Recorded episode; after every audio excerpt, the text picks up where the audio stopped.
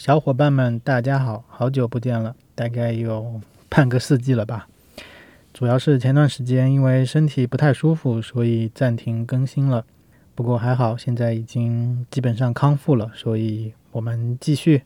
今年开年不是正好在疫情期间嘛，都待在家里，吃好饭就坐着看电脑了。之后复工上班了，我的工作也是大部分时间坐在电脑上的，长期对着电脑对视力有影响，发胖、身材走样、皮肤不好、变笨，这些道理我都懂，但是万万没有想到，居然这样都能得胃病，这就是吃饱了撑的，久坐不动，真的是会生毛病的哦。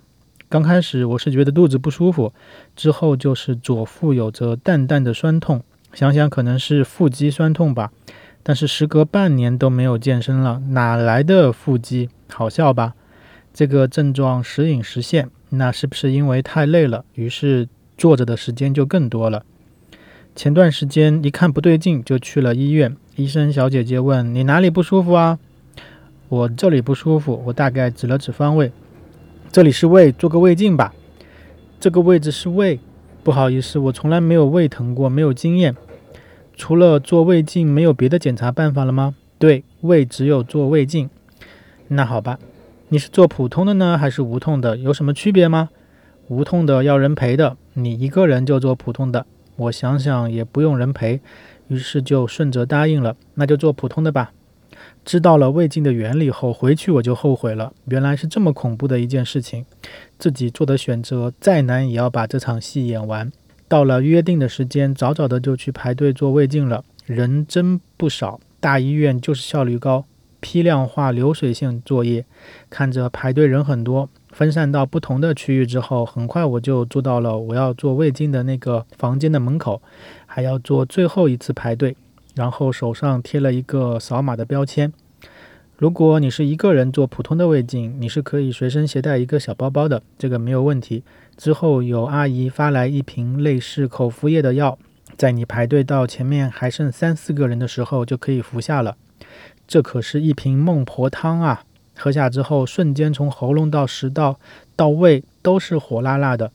很快我就发现我都不能说话了，过了一会儿才缓过来。等轮到我的时候，负责我的有四到五个医生。首先，一位男医生询问了病情，我说胃不舒服，之后让我侧躺下，你的随身包包就可以放在你躺的这个病床上，给你一个塑料的咬合器具，在你的嘴边还放了两个接口水的塑料托盘。给我操作的一位女医生看起来是经验丰富的，不由分说就把黑色的电缆从我的口中塞了进来，直到胃，我都来不及反应，之后就是有点不舒服了，想反胃想吐也没有办法。叫天天不应，叫地地不灵啊！记住要点，这是身边的医生不停地对我说：放轻松，保持平静，鼻子吸气，嘴巴吐气。之后由于胃镜的管子在胃里来回跑，还是有点干呕，然后默默地照着前面医生说的去做。大概整个过程我控制了三到四次，基本上就快结束了。这整个过程的难熬程度，仅次于我跑马拉松看到四十二公里的牌子，但是迟迟看不到终点的感受。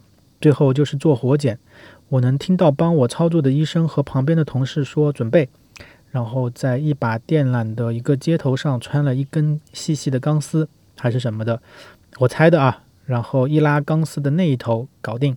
随着电缆从我的喉咙里完全拔出去，旁边的医生让我吐出来。其实我啥都吐不出来，所以开始准备的纸巾和湿纸巾也没派上用场。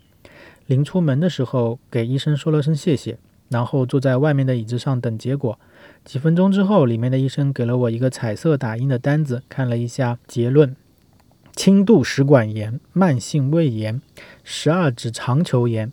来一次医院不容易，于是马上挂号去看医生。等叫号排队的时候，正好休息一下，缓一缓。这次给我看病的是一个女医生，她看了我的报告，说食管坏了哦，要修复需要两个月，先吃两个月的药，我给你先开两周，吃完了以后，你拿病理结果的时候再来看看。之后就听她噼里啪啦的打印声音，末了她来了一句：“吃好饭，注意出去走走啊。”这一句突然点醒了我，我这时才恍然大悟，原来是这样。回想这半年来，因为疫情改变了我的生活方式。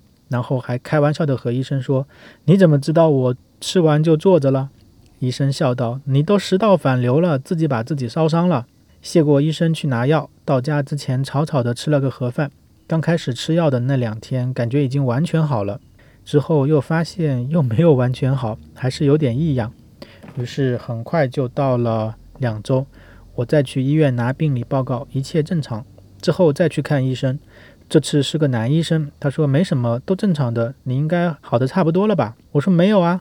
那再给你开两周的药，吃完就没事了。医生，这药见效好像不怎么快呀，和伤风感冒不一样啊。你按时吃药了吗？吃了，都是按时吃的。那你是饭前吃的吗？啊，这个药还要饭前吃啊？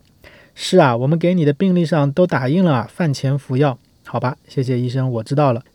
对于医务工作者，我想说的是，我是很尊重这个职业的，因为他们的成长之路就不简单。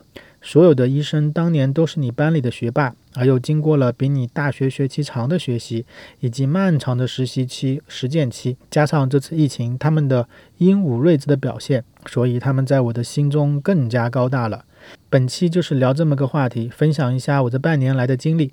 因为身体不适，所以上半年更新的较少。那现在看起来没什么事了，于是加紧。如果你喜欢我的频道，请记得订阅、关注、评论、点赞。转发什么的，谢谢大家，我们有空下次再聊。